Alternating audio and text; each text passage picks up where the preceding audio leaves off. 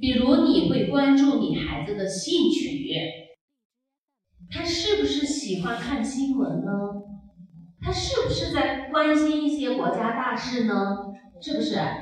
他是不是对一些历史事件或历史人物比较敏感呢？是不是？或者他是不是已经迷上了上网呢？是不是他对有些孩子，尤其是缺少认可的孩子，他在初中的这个层面已经在开始形成小社会？大家同意不同意？中学生穷欧事件就是在小社会当中的一个展现，知道吧？是不是？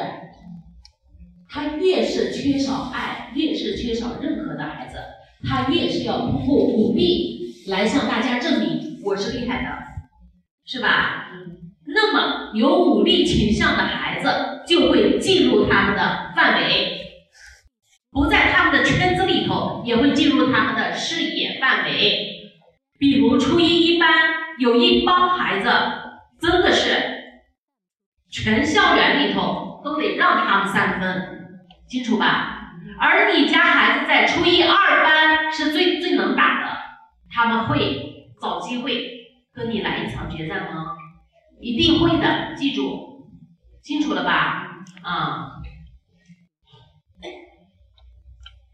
然后说一下交际能力，大家觉得交际能力是妈妈可以影响到孩子的一部分吗？是的，因为初中生他的交际能力并没有分住，也就是说他的交际能力实际上还是比较。那个能力还是比较微弱的，清楚吧？这个时候，妈妈作为一个成人，或者爸爸作为一个成人，去跟他沟通聊天儿，你去发现他最好的朋友是有什么特质的。我告诉你，有些时候爸爸和妈妈长着长着就不知道这孩子长成什么样了，是吧？就就真的对孩子是很陌生的亲人。这个时候呢，你跟孩子去聊一聊，你班最好的朋友是谁？是是不是咱们，比如五一放三天，哎，咱们要其中有一天的时间是出去郊外进行家庭活动的。这个时候能不能把你最好的朋友和他的爸爸妈妈也约上呢？你可以做这种尝试，因为你要干什么呢？因为你要了解你孩子的最好的朋友。我告诉你。你的孩子的最好朋友，说明第一个问题就是你的孩子和他非常的相似。第二个问题，你的孩子需要这个孩子的滋养，知道了没有？最好的朋友一定是有具备这两个特点的，就他俩好多地方很相近，但是也有区别。就你孩子需要的东西，他自己给不了自己，他需要他的好朋友来给。比如一些不太自信的孩子，实际上他的那个好朋友是比较自信的，清楚吧？他在实际上你的孩子虽然不自信，但是他是需要自信的。这个时候呢，那他就会和他去交流，交流的过程当中，那个好朋友总在不断的一次一次鼓励他，所以他们实际上谈话的内容有十次，或者他们交往的时间有三年，实际上他们做的事情只有一件。就是他用他的思想在滋养或影响他，知道了吧？所以好朋友之间是这种关系的，你一定要懂得你孩子的朋友是什么类型，这样你才能够懂得你的孩子是什么情况，知道了没有？呃，人品的话呢，我觉得在初中的阶段去干预或影响，可能是比较。必经的一件事情，因为人就是品格的形成在十二岁基本完成了，十二岁，对你们说的人品，十二岁基本完成了，所以我们是要在十二岁之前关注孩子的这些，清楚吧？好了，那孩子有在小学的吗？你的另外一个孩子，咱们最后谈幼儿园，你的孩子有在小学的吗？好了，阿童给家长。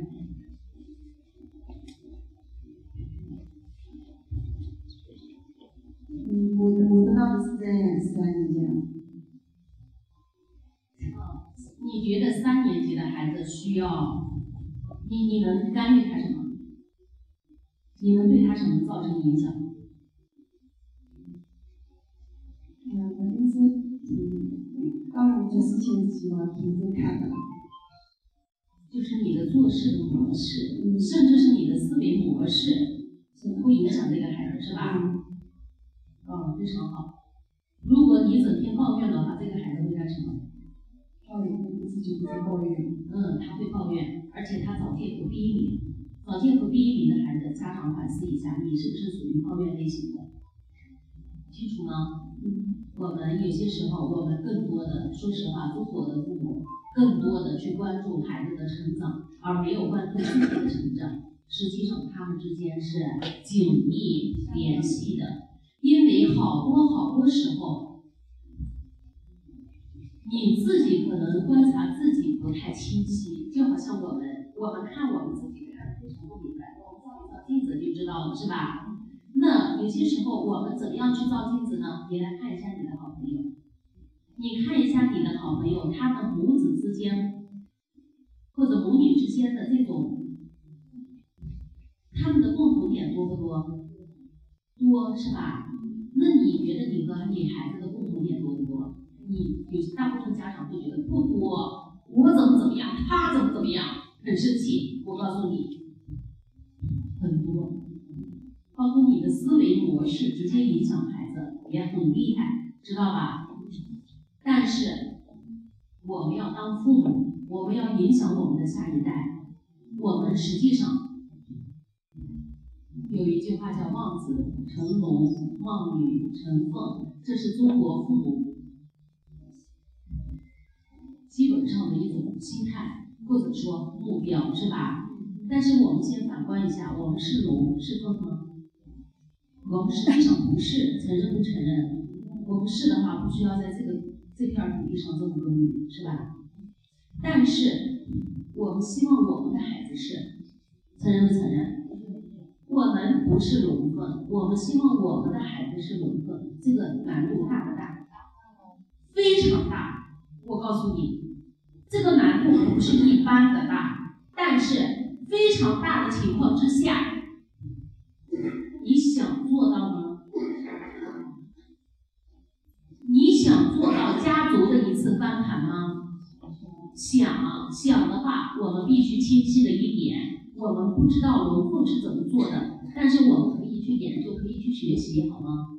因为你所有学到的好东西，最后会呈现在你的孩子身上。比如中学生的家长，我觉得今天你走出这个。多功能室以后，你对中，你对他的学习成绩，你就再也不会有想法了。本身就是那样的，本身你对他的学习成绩都是无能为力的。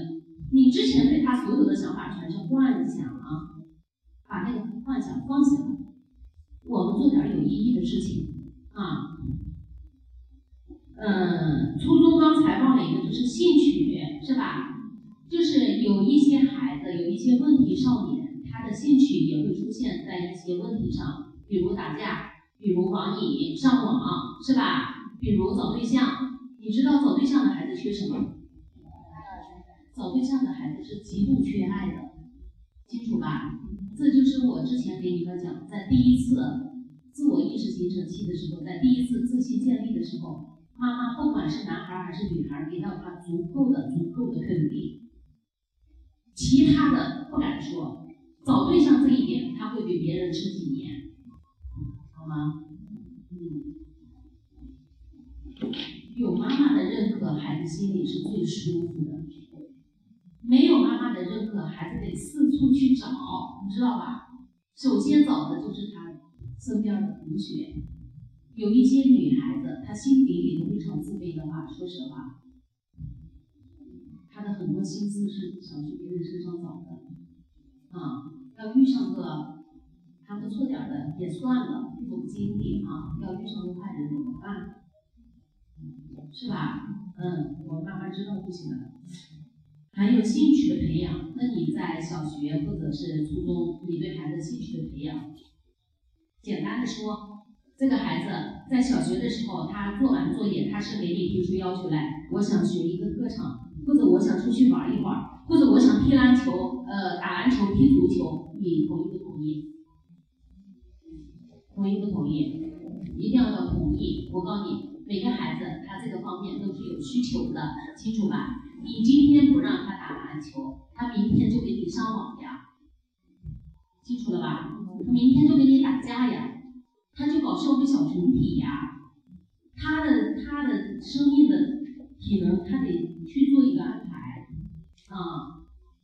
所以呢，就是在呃小学的这个阶段，培养孩子的一些比较好的兴趣是是是有必要的。当然，这个兴趣不是你说的兴趣，是他的兴趣，他喜欢什么，你去，你去支持，清楚了吧？千万不要培养成你觉得这个孩子爱学钢琴，哼，几年谈下来，这孩子每次去掉眼泪去，不要培养这个兴趣。我告诉你，这种兴趣对孩子是有害无益的，绝对是无益的，知道吧？嗯，我们尊重孩子。好，那接下来我们看小学阶段，我们可以干涉到孩子哪些方面？中学阶段，我们可以干涉孩子的交往能力。我们可以在饭桌上讨论谈班的谁谁谁，做事情的时候让人们很敬佩，或者做事情让人们很反感。这个时候，妈妈可以加进去一点点意见。实际上，我觉得怎么怎么样。比如中学生可能会有一些经济的来往吧，是吧？今天他给他买两瓶矿泉水，明天你必须要记得给他买一个雪糕，这也是一些交际能力最基本的东西，是吧？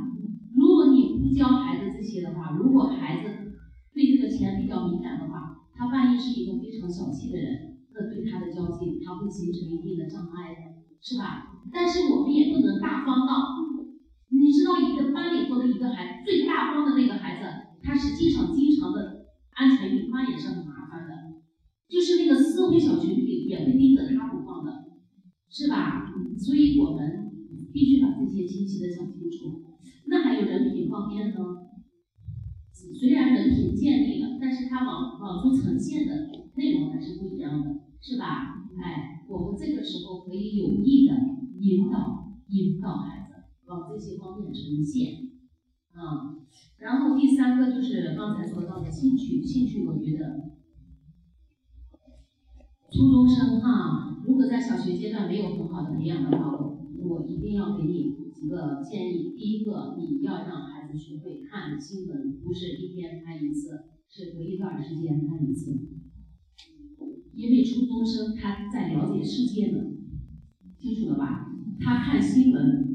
会让他的价值观、世界观会扩张，这是咱们给不了的，但是新闻能够给啊，所以看新闻也是一个兴趣，尤其对于初中生男孩子来说，有些孩子能够语言上的，清楚吧？那么导致了他到进入高中的时候，他谈那个国家，谈那个什么，他谈的非常非常有自信。就是这个这个兴趣带来的好处。呃，接下来咱们探讨一下小学的阶段吧。小学的阶段是小学，现在孩子也在小学的底下手。好呀，嗯，赞的还很多。那么说一下吧，小学阶段你觉得你对孩子哪些方面可以造成影响？生活习惯。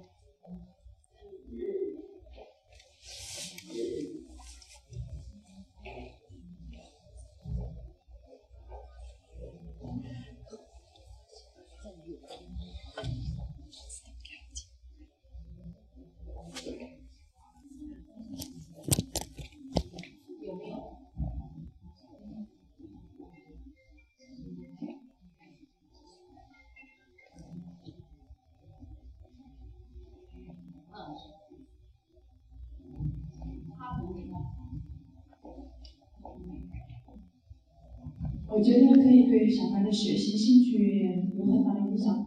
就比如我说，我家孩子可喜欢看那个百科全书，然后他会在书上先了解，然后他会很兴趣的问我的时候，我就会在网上给他出一些纪录片什么的，然后他看得很津津有味。比如他还想了解其他的时候，我就会根据他的需要，然后去选择一些对他有有益的书籍，然后他的学习动力非非常好。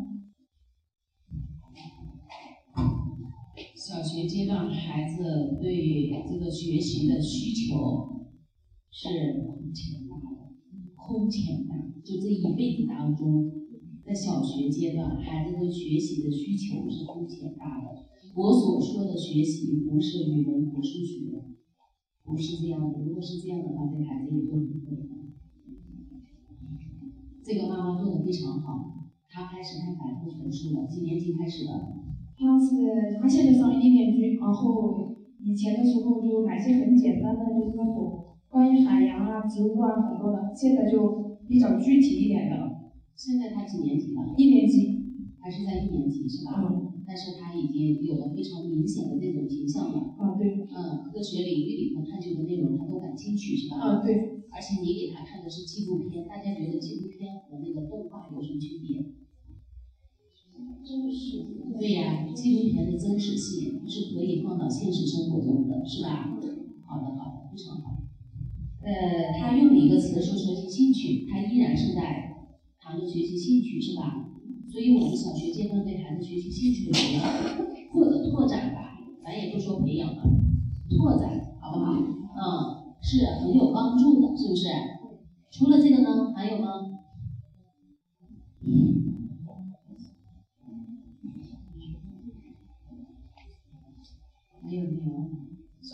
阶段的家长，如果说没有的话，就一定要做一个反思哈。哎，没事。我家孩子，我是个失败的母亲，我那个大孩子我就感觉他不听话，哎，我我我怎么会有教育方法？我好现在想学习学习，各位家长有那些好的方法。我家大孩子在四年级，他特别贪玩，就是，哎，就是没办法管理。有时候好像我颠颠住他，他喜欢他就是学习；我不颠他，他就是去玩。我。呀呀，我就是不知道是咋地个处理方法。哪个哪个家长能给这个家长把他他的焦虑解答一下？我帮你们哈，咱们的家委会是到今年六月底就彻底结束了。你们是非常幸运的一批家长。我每个星期愿意拿一下午的时间，我实际上工作是啥也不干的，就来讨论这些这些事情。然后下个学期开始就不是这样的，那么我会选一部分老师和选一部分家长来做一个就是就是那种家长面对面的，就是说你你如果有一些问题，你可以固定，比如也是星期三的下午，你可以固定去哪个办公室找一些人去去去咨询去交流，但是。如果我现在就来开放这个工作室的话，是不太可能的，因为家长也好，老师也好，他交流的内容是没有的，空白的，是吧？他可能从交流的内容就指向一点责备孩子，这个工作是我们不愿意看到的事情，所以我带领你们学习半年，知道吧？我带领你们学习半年，然后就是。接下来的时间，我会把它交给我们的老师，交给一部分家长。这个问题肯定孩子成长一路都会出现问题，咱们一定要去面对，要去解决。啊，刚才这个家长的问题，有谁能够回答吗？咱们学习也差不多一个多月了吧，是不是？首先，他说他的孩子非常不听话，他直接管不了他。他有点不想管的意思了，是吧？哎，不也不是，我就是想，呃，天天有好的建议，我想开始学需要学习学习。你们谁和这个家长遇到的问题是一样样的？就我对这个孩子束手无策，说实话，我无能为力，因为这个孩子不听话。如果这个孩子听话的话，我的一些理论能够在他身上发生作用的，是吧？但关键关键是这个孩子不听话，怎么办？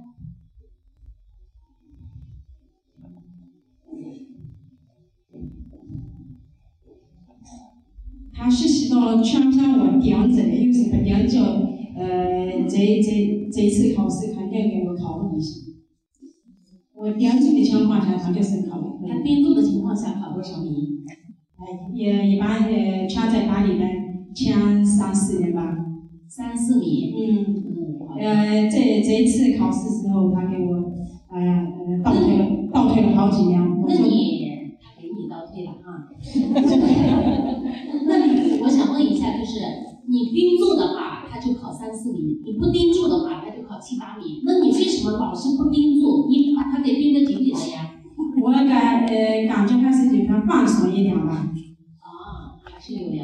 这个妈妈说，我还是觉得有些时候给他放松一下是有必要的，是吧？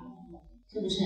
啊。虽然考七八名，但是你骨子里头相信你的孩子还是能够考回第三名的，是吧？嗯。他只不过是出去开了个小差这一段时间，是吧？啊。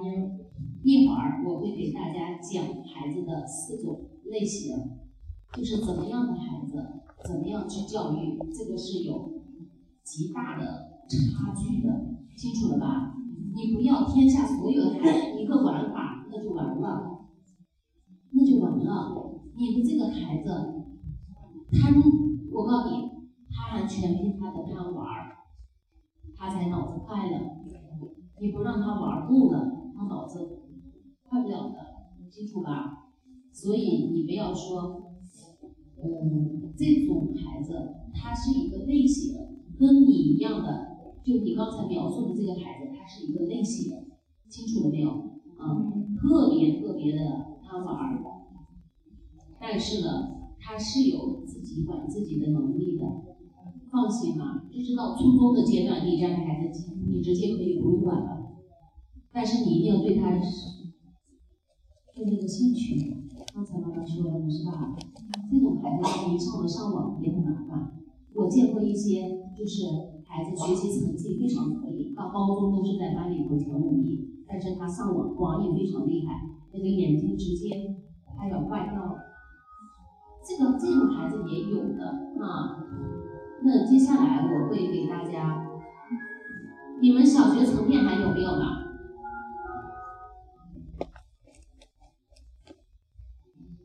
小学层面，你觉得你除了管孩子的学习，为什么你的初家长和小学的家长都在进行学习成绩的干预呢？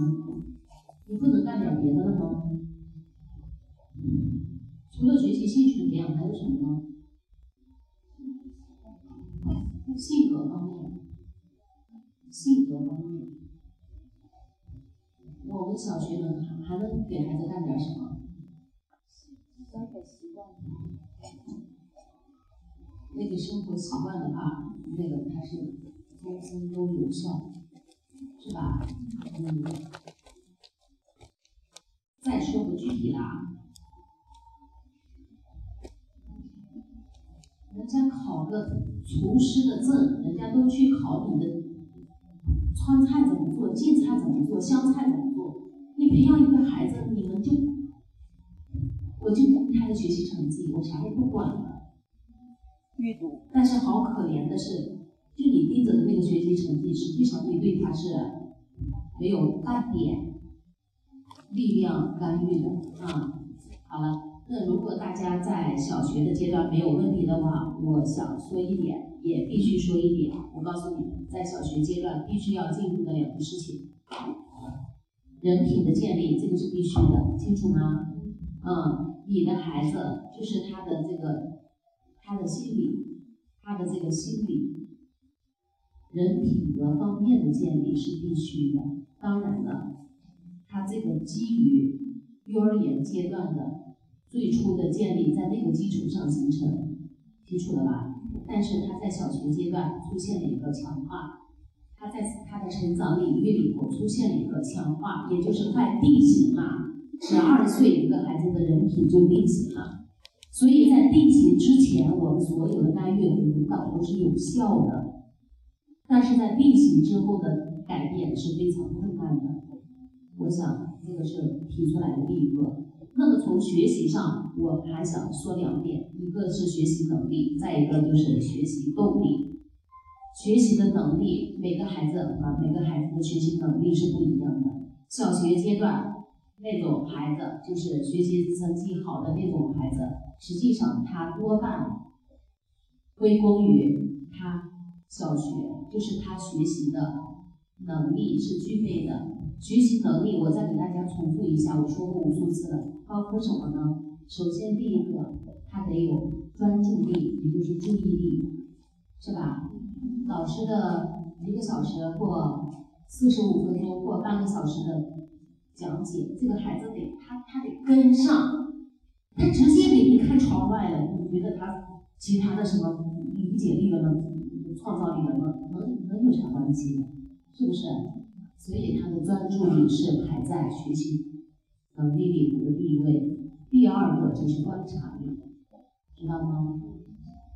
学生对于老师，对于他的教学行为，他是有观察能力的，包括他对于生活整个也是有观察能力的，清楚了吧？嗯，那这个观察能力也是学习能力里头很重要的一个。说人细节决定成败，我告诉你，真是这样。很多细的地方你看不到，他能看到，那能看到的那个人。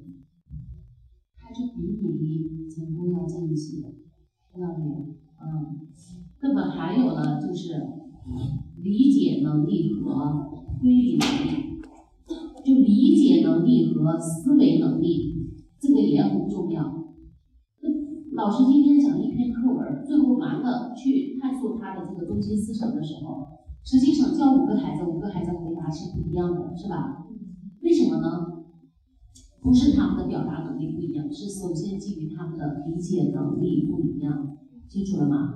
啊，当然，那个理解能力是越强越好吧，但是你也想让你的孩子强了，他怎么就强起来了？这个里头包含了一个内容，就是关于孩子形象思维和抽象思维的问题。过早的进行抽象思维的训练，会影响孩子。会影响孩子理解能力和思维能力。这个空洞的话背后包含很多内容的，今天但是不不去重复这一点啊。嗯，那然后还有就是理解能力、思维能力，还有想象能力。想象能力和他们是不一样的。想象能力，我想到哪儿也可以的，是吧？我不基于现实的这个层面。我不基于我看到的层面，是不是？我看不到的，我完全可以拿想象来完成它。啊，想象力也是非常有必要的学习能力，尤其是上了初中学立体几何那些东西，我告诉你，缺想象力是不可以的。然后还有就是表达能力，语言表达能力重要吗？我告诉你，语言表达能力是这么回事儿。首先，第一个，呃，语言表达能力强的人，他会对其他的能力做一个促进。比如今天老师问了一个问题，这两个同学老是回答，那那那边的二十个老师不回答，你觉得他俩和他们有差有什么差别呢？就他站起来回答，他不可能全部回答的都正确吧？然后呢？老师会给他的回答做一个点评，这个点评的过程是不是他第二次消化吸收的过程？是吧？所以就所以表达能力的背后就不是一个简单的表达能力了，是吧？它会促进你的其他能力。好了，小学阶段这些学习能力的培养很重要，虽然它起源于幼儿园阶段，但是它在小学阶段。还会继续延伸和拓展，就好像刚才那个妈妈，因为她的孩子对百科就是科学领域的东西产生了浓厚的兴趣，所以她给他买到百科全书，而且实在不懂的地方还下载纪录片来让孩子观看，这个就是一个非常好的例子。我想说的是，如果小学阶段我们可以坐在我，如果说幼儿园阶段我们可以坐在教室里培养孩子的这些能力的话，那我希望你们在小学阶段就不要局局限于在教室，好吗？你可以延伸到生活当中的其他事情上去做一个拓展和延伸。延伸之后，孩子的学习能力是再上一步的基础吧。嗯，我们必须完成这个准备啊。还有学习动力，在讲学习动力的时候，我一定要讲明白一个事情，就是孩子九岁的时候，谁家孩儿还没有到九岁呢？周岁。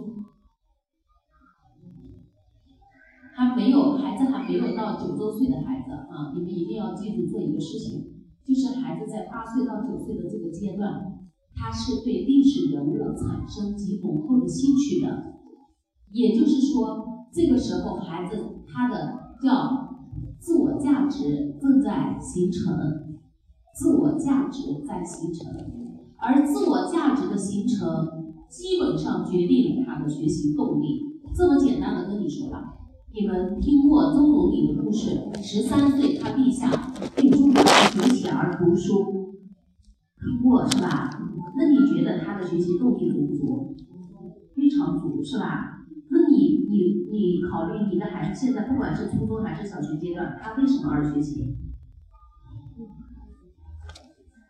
如果是为他学的话还好点，如果是为你学的话，那就比较差了，是吧？是吧？如果是为你学，你跟他关系也好的话，那还又好点儿。如果，关系不好的话，那也直接换掉了，是吧？他跟你是对立的关系，你想让他好，他就非不好给你看，这也就麻烦了。那你还不如跟，你还不如抽离这个孩子的行为，你不要去太多的干扰他，是吧？啊，所以说。学习动力的方面，我想让大家明白，九岁是孩子自我建立这个自我价值的一个，是一个时间点吧。啊，九岁周岁哈，我但说的年龄全是说周岁。嗯呃，就是自我价值的形成。举个很简单的例子哈，有些人他就认为我通过学习，我要改变我的命运。我要改变整个家族的命运，这是他的学习动力里头的一个吧。这实际上他的自我价值是直接产生学习动力的，清楚吧？有的孩子，我学习就是长大以后有份工作就得了，是吧？但是到初中的时候，他突然明白，因为他听那个，他听那个同学说，他哥哥就在哪个饭店，一个五星级饭店打工，一个月能挣到五千的。哦，不错，而且他哥哥也没初中毕业。好了，那我就念个念吧，反正我找个这样的工作也就行了。如果是在他的学习动力是在这个层面的话，那就很麻烦了。啊，所以我们要谈自我价值。孩子的自我价值的形成是在九岁，这个时候，我建议你们是多去让孩子三年级。多看一些什么呢？名人传，不要去看歌德，不要去看什么，嗯，马克思，不要去看他理解不了的人物，懂我的意思了吧？看他能理解了的人物，不要看你不理解不了的人，就是一定要看一些他。在他的理解范围内的一些人物，好吗？嗯，还有就是阅读的层面啊，刚才那个家长说到，就是实际上真正的阅读是这么排列的：一年级孩子是应该以图画为主的，他的阅读书籍是以图画为主的。当然，如果孩子的阅读兴趣还没有培养起来的话，也可以绘本为主，好吗？嗯，因为绘本和童话有什么区别呢？绘本上出现的字很少很少，而且绘本的每一幅图，它是保证你光看图就能看懂这个故事的。也就是说，如果这个孩子他的这个抽象思维建立的比较慢的话，那他的他还处在一个形象思维阶段的话，他是对这个绘本感兴趣的，他对你大量文字的书是不感兴趣的。这个时候我们不要强求，你尊重他，孩子想看绘本，说明他还真的处在那个。我给你一堆绘本和给你一堆文字的书，你看哪个？你肯定选择看文字的，因为你的心理年龄在看文字的这个上，懂了吗？所以一定要尊重孩子哈。我最想说的就是，包括咱们这一次一次聊这些东西是为什么呢？我就是想让你们更懂一些咱们的孩子怎么回事，是吧？只有在懂得他们的基础上，我们才能做出对的事情。你都不懂，你直接做错了，你都不知道。嗯，那么一年级看童话，如果必须做一些分解的话，那就一年级的前半学期还是看绘本，后半学期看童话，因为他也积累了一些字了啊。然后第二年级以寓言为主，知道为什么吗？知道为什么吗？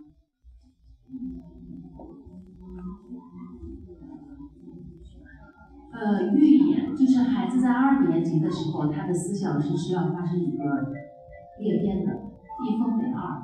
寓言每个寓言都包含一个道理的，记住吧。而这个道理是从小动物的身上升华出来，放到人的身上。比如，呃，什么？渡江的那个蛇叫什么来？龙须和蛇。呃，比如，呃。呃，守株待兔，是吧？比如二年级的孩子是有浓厚的兴趣去，你你最好最好让他去读寓言故事。三年级的孩子最好是去读名人传，这个名人传可以是一个小人书，也可以是就是图文的那种，是吧？嗯。然后四年级呢？天文、地理、空间方面的，就那个妈妈的百科全书，可以推荐给大家。四年级的时候，记住了吧？呃，所以这到五年级，这个面儿就可以全部铺开了。五年级孩子的阅读面儿可以全部铺开的，好吗？他感什么兴趣？看什么书？能看的书很多了。四年级、五年级、六年级啊。呃，但是在小学的阶段，我告诉你们，无论是学习能力的培养，还是动力的培养，这个孩子的阅读兴趣你是必须培养起来的，必须必须培养起来。这个学习阅读兴趣，你知道吗？初中来，咱们看一下初中的几门课：语文、英语、数学，是吧？历史、地理的话是比较肤浅的，它的内容真的是比较少的。呃，还有政治。呃，物理化学是吧？最难学的是什么？就比如初中的政治，我能找一个很好的政治老师，或者初中的物理化学，我找一个比较好的物理老师、化学老师，我一个月直接能把他的这个初中初中的这个一年或两年的知识架构直接完成，一个月直接完成的，基础吧？他们的内容不一样。初中最难学的一定要记住是语文，初中最难学的是语文，当然还有一个是英语。英语对于咱们楼盘的孩子来说，真的是一个，是一个，就是一个难题。但是在太原市的话，不是个什么事情。你看，我们家英语一个班半个班得满分都是非常常见的。但是咱们楼盘的英语的话，就很很很是个大问题，是吧？那我想提醒大家一点一点，就是我们在小学阶段不要停止对孩子英语的训练。什么训练呢？让他去听一些英语的光盘，让他去看一些英语的故事，就是那种影片。影片，你不是喜欢看电影吗？我直接给你放的就是英文的电影，懂吗？就是孩子实际上学语言，我们走了一个错误的路线，就是先背单词，再学语法，然后再说话，这是错误的。学语言一定是先听再说，然后再写字，知道吧？嗯，语言绝对不管哪个国家的语言都是这个步骤的。所以我们遵循这个步骤，你就知道你在小学阶段能给孩子做大量的工作了。英语方面能做大量的工作，你英语方面在小学做足了功课，上了初中，他那点儿考的那点儿东西真不是小学玩一玩就能学会，好吧？但是语文是比较难的，因为中学的语文，它的这个阅读能力到了一个比较高深的地步了，而且他的阅读对孩子阅读能力的培养和提高，已经不是就是三月两月能补上来了。就这个孩子，比如他的阅读能力，阅读老师丢分儿啊，你去拉他的这个阅读能力这个方面，已经不是给他补半年课就不可能的基础吧。所以在小学阶段要去注意培养孩子阅读能力这一块。好了，最后我们说一下幼儿园吧。你觉得幼儿园的孩子应该干什么？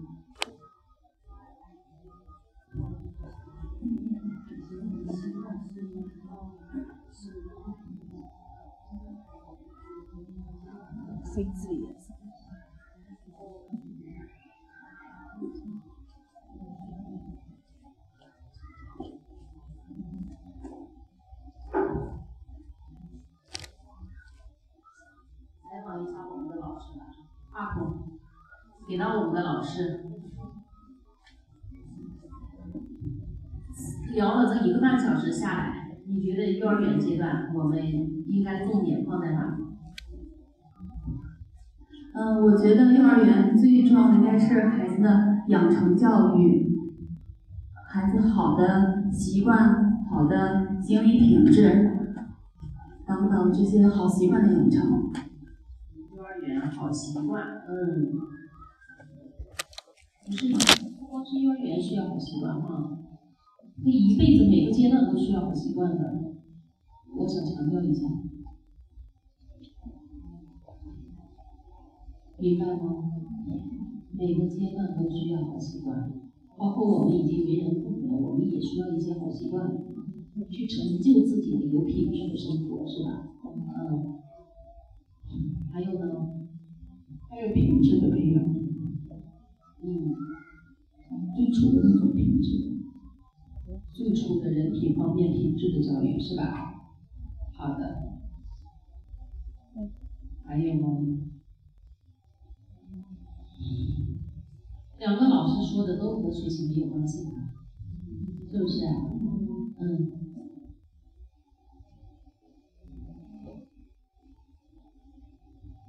来，下一位老师，发表一下。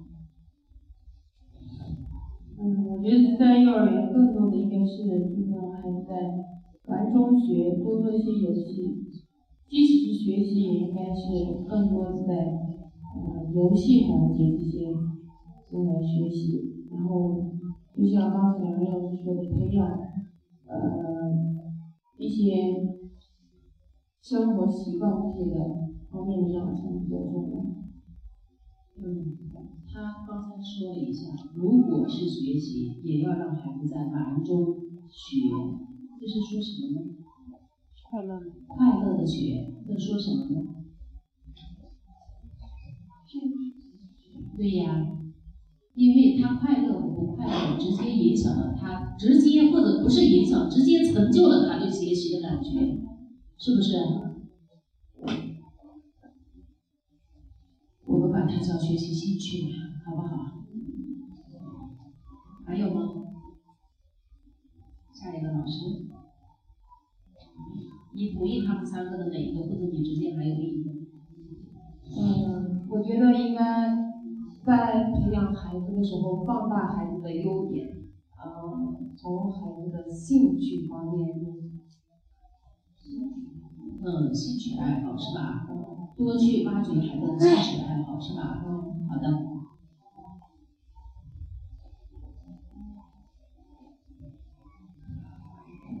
他刚才说了一个词非常好，就是放大孩子的优点，你们感受到了没有？为什么要放大呢？因为他的这个优点还没有成型，同意不同意？他还在塑造的这个过程当中，如果我们放大的话，会有什么结果？他就按照方向形成了，是吧？所以放大优点是我们作为幼儿园的家长和老师的一个方向，这绝对是一个方向。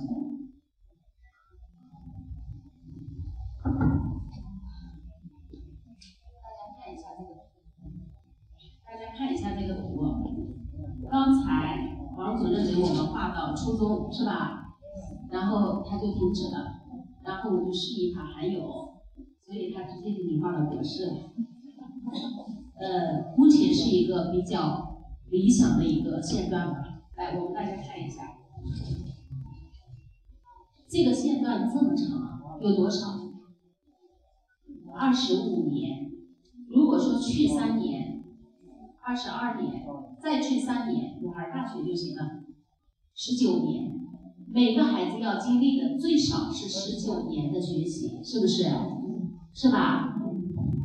十九年的学习，这对于一个人来说，就是一生当中的四分之一的时间，全用在这个事情上了，是吧？那我们需要怎么对待他？今天我去买菜，女人呢喜欢挑，是吧？我挑生菜，我得挑对叶子烂叶子少的那个生菜，是不是？你们和我一样吗？旁边那女的也是在挑，我就发现我俩是有冲突的，是吧？我是想多挑两个好的，她也是想多挑两个好的，啊。然后这个时候呢，我对她是有点不喜欢的感觉，估计她对我也是不喜欢的感觉，啊。如果仅是一个买菜的话，就过去了，没事儿了。人和人喜欢和不喜欢都很正常嘛，是不是？但是很糟糕的事情是，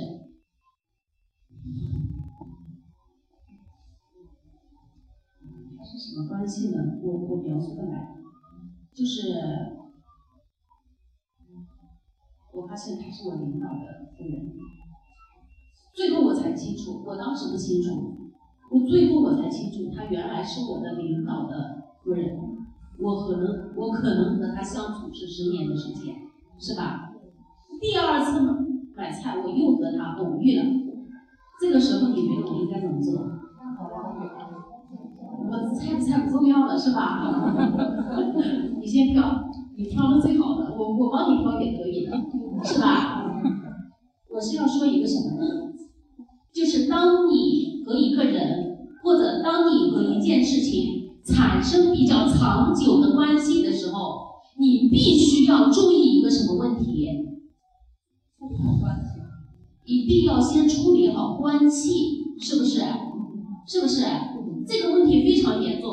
我们的孩子从他上幼儿园第一天背书包开始，到他大学毕业，有的高中毕业，是吧？有的研究生毕业，他最少平均的一个时间都是在十九年，是吧？他十九年，他一天的生活是以学习为主的。我们之后的都不愿意说了，啊。那么在这种情况之下，我们应该给孩子什么感觉呢？比如在幼儿园的阶段，在幼儿园的阶段，我们应该。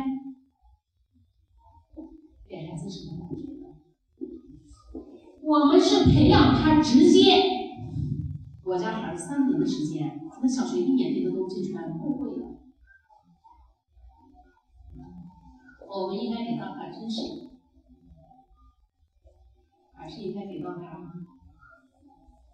我们先先先给他什么感觉？最重要的给他什么感觉？我们先得给他快乐的感觉。如果你在三年的时间，在这个孩子幼儿园三年的时间，如果你能让这个孩子明不是明白，是能让这个孩子感觉到学习是多么快乐的一件事情啊！